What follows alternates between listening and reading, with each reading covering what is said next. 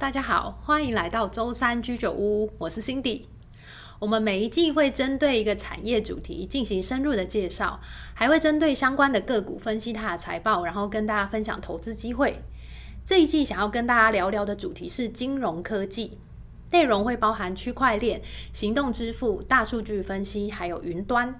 每周三十分钟的时间，让大家对金融还有商业趋势以及投资机会可以多一些了解。如果你有兴趣，请一定要继续听下去哦。这一集啊，我们就延续上一集谈到的区块链还有 NFT，继续延伸到元宇宙。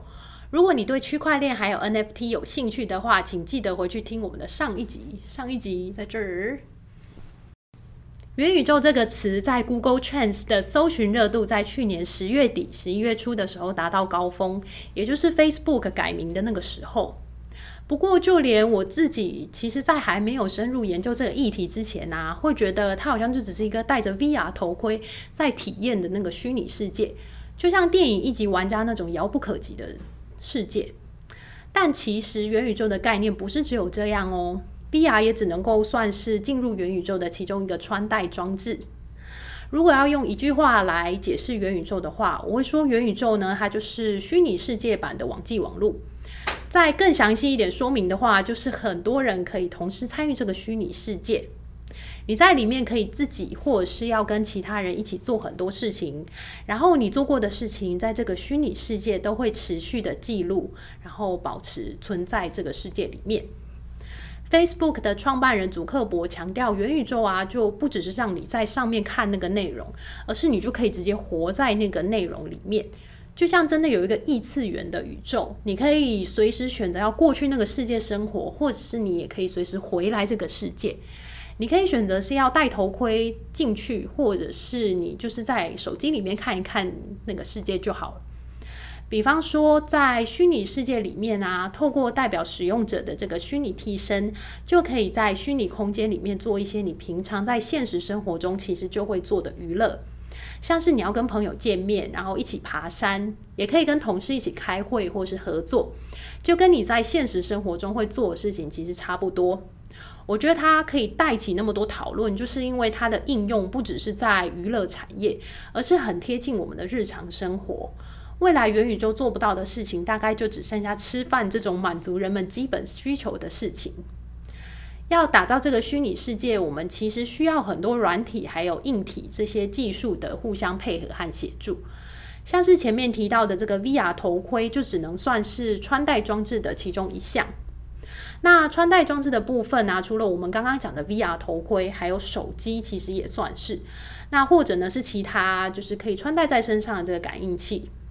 网络的话呢，就需要高度而且及时的网络，然后也需要很强大的计算机算力。像是搭载人工智慧，还有动态捕捉的能力，还需要强大的资料交换系统。因为每个人的虚拟世界背后的档案可能都不一样，要能够互相兼容，这样你们才可以在同一个世界里面活动嘛。就比如说，大家统一都使用 MP4 的这个影音档来储存资料，就不管你用哪一台主机都可以打开。支付系统的部分呢、除了使用法定货币之外，还可以结合区块链去创造更多的支付应用场景。像是使用数位货币来作为支付工具，另外还可以结合区块链，然后把 NFT 的这个应用也带进来，就可以保护你在元宇宙里面的数位资产，证明自己拥有某一个财产，然后也方便你之后呢，就是要把你的资产再卖给别人。在讲元宇宙的应用场景之前啊，我先跟大家聊聊各种穿戴装置。因为我自己在还没有研究这个主题之前，对于 VR、AR 还有 MR 都是傻傻分不清的。VR 叫 Virtual Reality，中文是翻作虚拟实境，它只能够算是发展到元宇宙的一个过渡产品。比较有名的算是 HTC 的 Vive，还有 Meta 的 Oculus，以及 PlayStation，它也有出 VR 的头盔。虚拟实境呢，是透过电脑来模拟视觉还有听觉讯息的 3D 虚拟世界，有强烈的这个临场感，还有沉浸式的体验，就是会让你有一种身临其境的感觉。不过，其实一切你所看到的都是虚假的。AR 叫 Augmented Reality，中文是翻作扩增实境，就是把真实的这个场景去结合虚拟的资讯呈现出来。它所需要的穿戴装置比 VR 来说是比较简单轻便的。比如说 Google 的 Google Glass 就会让我想到柯南的眼镜。当柯南看向实体世界某个东西的时候，需要的资讯啊就会出现在他那个眼镜上面。那比如我们看向现实世界的某一家餐厅的时候，就可以显示这一家餐厅的菜单、定位资讯啊，其他各种资讯。然后像之前很流行的手机里面那个游戏 Pokemon Go 呢，它也是 AR 的应用，就是把皮卡丘叠加在现实环境中，然后你就可以在这个应用程式里面去抓皮卡丘。还有每个人应该都有玩过的 IG 特效滤镜，加入各种脸部辨识技术的这个 AR 滤镜啊，你就可以扮成不同的动物，或者是要玩一个 AR 的小游戏。我自己有玩过的，像是眨眼睛的超级玛丽，还有鱿鱼游戏的一二三木头人。目前 Apple 是全球最大的 AR 平台，支援 AR 的装置数目高达上亿个，而且在 App Store 上面有数千款的跟 AR 有关的 App 哦。尤其因为，呃，因为很多人就是在使用 Apple 的手机，它就可以设计专门为 AR 打造的这个硬体装置，同时结合软体还有硬体的优势。然后 MR 呢是翻作混合实境，就是把虚拟世界还有真实世界混合在一起，会不断的去收集四周环境的这些新讯息，然后把数位内容无缝接轨的放到这个现实环境当中。产生全新的视觉化环境，让用户可以跟 MR 产生的这个东西做互动。那应用在社交上面的例子就是微软的 Mesh。它是一套这个混合现实的协作平台，透过佩戴微软的 HoloLens 呢，你就可以去设置一个虚拟的头像，然后跟其他人在一个共同的空间里面去协作，一起完成一些设计或是讨论。比方说，你们要画一张设计图的时候呢，就可以直接在 MR 里面看到这个 3D 的设计图，而且可以直接用手去调整它的大小。然后透过这样的方式呢，就可以达到线下开会也有面对面交流的感觉，而且可以直接去修改这个作品，就可以达到沟通还有设计上面更好的效率。XR 呢是 Extended Reality，翻作中文是延展实境，嗯，就是我们前面讲到的 VR、AR 还有 MR 的这个混合体，被视为是这个元宇宙创作、元宇宙运作的入口还有终极的愿景。那 XR 呢？它就是有包含了互动啊、3D，还有虚实融合，还有很多的新技术。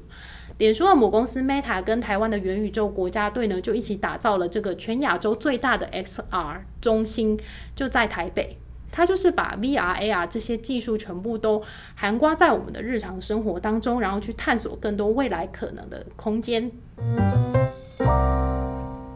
介绍完这些穿戴装置之后，我就想要来聊聊元宇宙在生活中的各种应用。核心上来说啊，过去虚拟实境的这个使用者只能够被动接收厂商提供的这些物件或者是一些选项，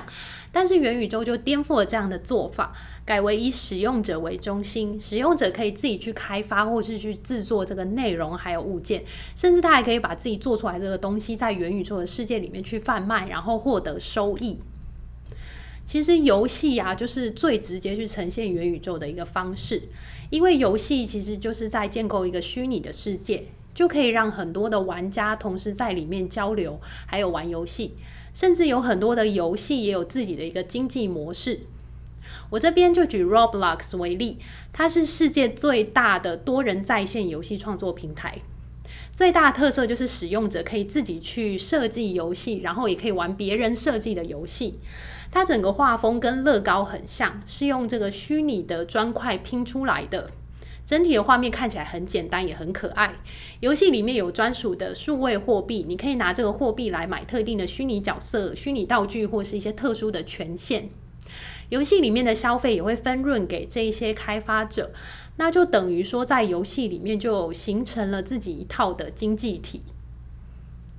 另外啊，还有跟他人互动的这个方式呢，在这几年也因为疫情的关系改变了很多。我们好像也就是习惯说不用跟人家面对面的这种生活。只是我们现在如果不跟人家面对面的话，我们可能就是会用一些视讯软体或者是社交软体来做互动。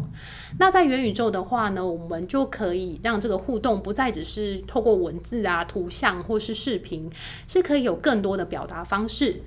比方说，VR Chat 这一款多人线上虚拟实境的游戏，虽然它的名字里面有 VR，但即使你没有这个 VR 头盔，也是可以玩的哦。只是可能在动作上就没有像你戴着 VR 那么灵敏。这一款社交游戏是透过虚拟的角色彼此交流，而且它还有支援一些声音对嘴、眨眼，还有一些动作，让我们可以用更丰富的这个肢体语言，在不同的这个虚拟世界和来自世界各地的人交流。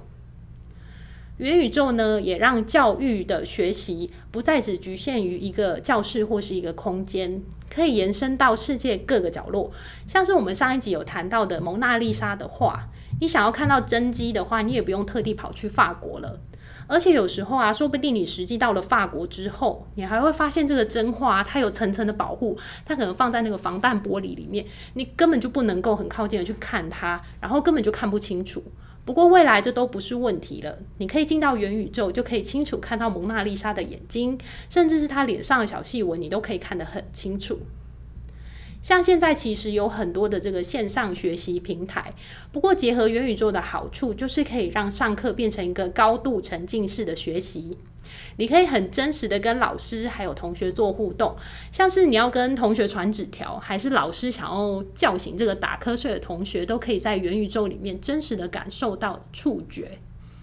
那沉浸式的学习呢，就有一点像在打游戏，有很多的任务要解，可以增加学习的动机。比方你想要学日文的话呢，就不再只是学好五十音，还有书本上面的句子，你可以直接在元宇宙去找一个人在东京的日本人去聊天，然后练习对话，还可以顺便去东京的浅草寺晃一晃。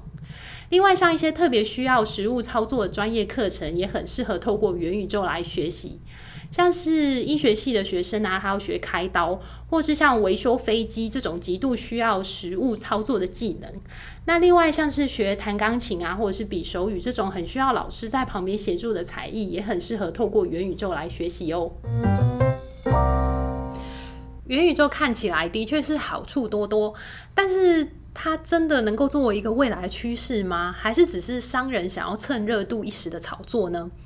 其实我并不认为元宇宙只是一时的炒作啦，我其实是很看好它未来的这个发展和趋势。只是它的规模恐怕无法像智慧型手机啊，或者是网络这样达到人人普及的地步，可能就只是会有一部分的死忠使用者，他可能每天会花百分之八十以上的时间跟注意力在元宇宙里面。那其他的使用者呢，像我们一般人的话，可能就只会花百分之二十的时间在元宇宙这个世界，就是会朝向一个比较两极的方向去走。就像午餐啊，你可以选择吃一个豪华料理，还是要吃一个简单的便当。在时间有限的情况之下，你可能也没得选择，就只能先吃一个简单的便当来果腹。但如果今天你是有两个小时的时间可以悠哉的吃饭的时候，你可能就会选择吃个豪华料理。那元宇宙其实就有一点像这个豪华料理，因为它需要占据你比较多的这个时间还有注意力。应该大部分的人。还是因为时间有限的关系，会把这个时间花在比较简单的这个传统网络的世界。不过，这是以目前元宇宙发展的技术来说，如果未来啊可以有更新、更方便的这个技术出现，让我们在元宇宙跟真实世界可以更加穿梭自如的时候，我相信这个市场的接收度就会更高，然后市值还有规模也会有更显著的成长。那虽然呢，我认为元宇宙是具有很好的这个前景，还有发展趋势，不过目前确实就是有遇到一些发展的困境，还需要去克服。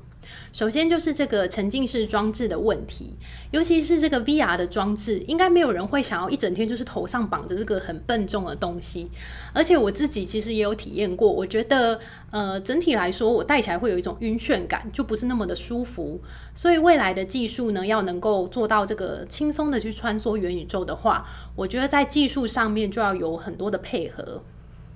而且目前这个装置的价格也很高，平均来说啊，也至少要三百美元才可以买到一个头戴式装置。另一个也是有一点老生常谈的问题，就是法规还有安全方面的疑虑。因为这些元宇宙的供应商会去搜集各种客户的使用习惯还有资讯，也让人就是会担心这个个人资料外泄的问题。不过科技总是走在法规的前面。尤其当元宇宙里面涉及不同国家的人聚集在同一个世界，这样到底要适用哪一个国家的法律呢？还有交易的时候啊，你是要适用哪一个国家的税法来课税？是不是要制定一个元宇宙专法？这些都还是未来我觉得还需要继续去讨论的空间。呃前面提到这些困境都能够逐渐克服的话，我相信元宇宙未来就可以持续发展。然后我觉得它未来持续发展的方向呢，就是可以去结合 NFT 还有区块链，去创造更多的应用场景。这边就顺便帮自己的节目业配一下，如果你对 NFT 还有区块链还不是很了解的话，就可以去听我们上一集的节目内容。我就直接从 NFT 还有元宇宙的这个可能应用场景来说起。现在我们登入网际网络的方式是透过账号密码，然后甚至有时候啊，你第一次到某一个网站的时候，你还会选择去用 Google 或是 Facebook 的这个账号直接登入。那这个方法的好处呢，就是我们只要点一个键，就可以把自己的这个相关资讯还有头像都导入，就不需要再花很多时间去新注册一个账号。可是，就是跟嗯、我在上一集提到 Web 二点零的这个世界，会有科技巨头搜集我们的使用者资料，但我们却不太知道说这些科技巨头是把这些资料拿去做了什么样子的应用。不过，如果使用 NFT，就可以做做一个自己独特的虚拟化身。那登入的这个身份认证，就是你在区块链上面独一无二的 NFT，就可以防止这个个人资料被科技巨头拿去做未知的使用。另外谈到 NFT，就不得不说说财产权的问题，因为 NFT 本身就是一个数位资产凭证，只是现在呢，就是被用在真实的世界里面。那未来如果可以被应用在元宇宙里面的话，就让我们在虚拟世界的所有权得到了这个保障，就可以保障我们在元宇宙里面的土地呀、啊、建筑物或者是艺术品，而且透过区块链使用数位货币作为支付工具，还可以让元宇宙的这个交易也变得畅通无阻。那另外像上一集呢，我有提到说，就是张惠妹的 NFT 就是一个往 VIP 的这个粉丝经营的这个经营方向。那持有 NFT 的人就可以优先去参加阿妹在元宇宙举办的演唱会，或是歌迷的见面会。分析了这么多关于元宇宙的应用，还有发展的困境，以及之后可以结合的领域。那作为一个投资人，我们想要掌握元宇宙商机的话，有哪一些投资机会？我就来跟大家分享一下吧。讲到元宇宙的概念股，第一个大家一定会想到脸书，因为它就是从 Facebook 大张旗鼓改名成 Meta，从社交平台涉足到元宇宙的这个世界。那所以我就想要先来聊聊脸书，它想要转型的原因。脸书最主要的获利来源还是广告收入，元宇宙相关的业务啊，在公司的第一季财报其实只占了不到营收的百分之三。那为什么脸书会想要转型呢？我觉得主要是脸书认为元宇宙会是下一个网际网络世代的入口。现在网际网络的世界可以说就是被 Google 还有 Apple 掌握了这个通道的入口。因为 Google 就是掌握了搜寻引擎，大家会习惯一打开浏览器就使用 Google 去搜寻一些关键字。还有，因为大家都使用 Apple 的手机，所以当苹果它想要去修改这个隐私权政策的时候，脸书也就是毫无选择，它就只能配合，就造成脸书的很多发展啊都要依附在这两家公司之下。而且目前脸书的 VR 头盔 Oculus 拥有世界呃全球最高的市占率，肯定就是想要透过这个机会来掌握元宇宙的入口，不再受制于别人。而且元宇宙啊，也是一个社交场域的延伸。作为社交软体龙头的脸书，怎么可能会放过这个机会呢？回顾一下脸书第一季的财报，元宇宙相关业务的营收占比还是很小。但却是公司的长期目标，跟去年同期相比的话，是有高达百分之三十的成长，也期望未来会有强劲的这个发展动能。不过目前扣除成本之后，还是属于亏损的状态，还需要一段时间才可以步上稳健获利的轨道。另外，公司也宣布说，他们在下半年会推出一个头戴式的新装置，叫做 Project Cambria，可以在头盔里面去设定好几个荧幕，很适合被拿来做远距上班，然后可以取代笔电作为一个新工具。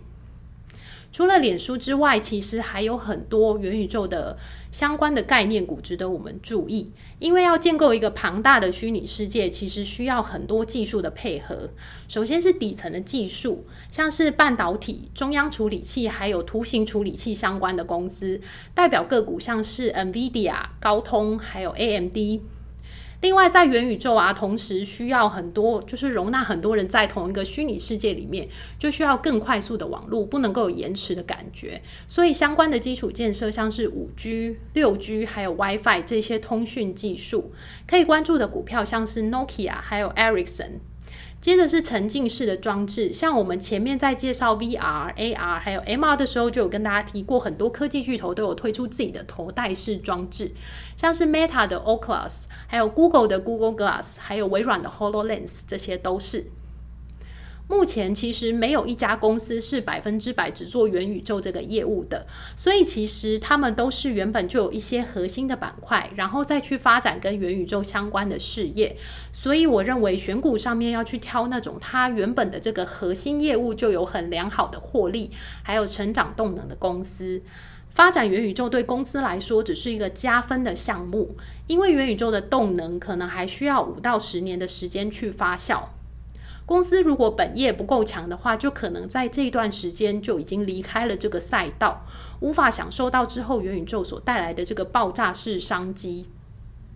希望听完上一集关于区块链 NFT 的分享，还有这一集的元宇宙，可以让大家觉得蛮有收获的。那当以后别人谈起这个话题的时候，你也有可以有一套自己的见解。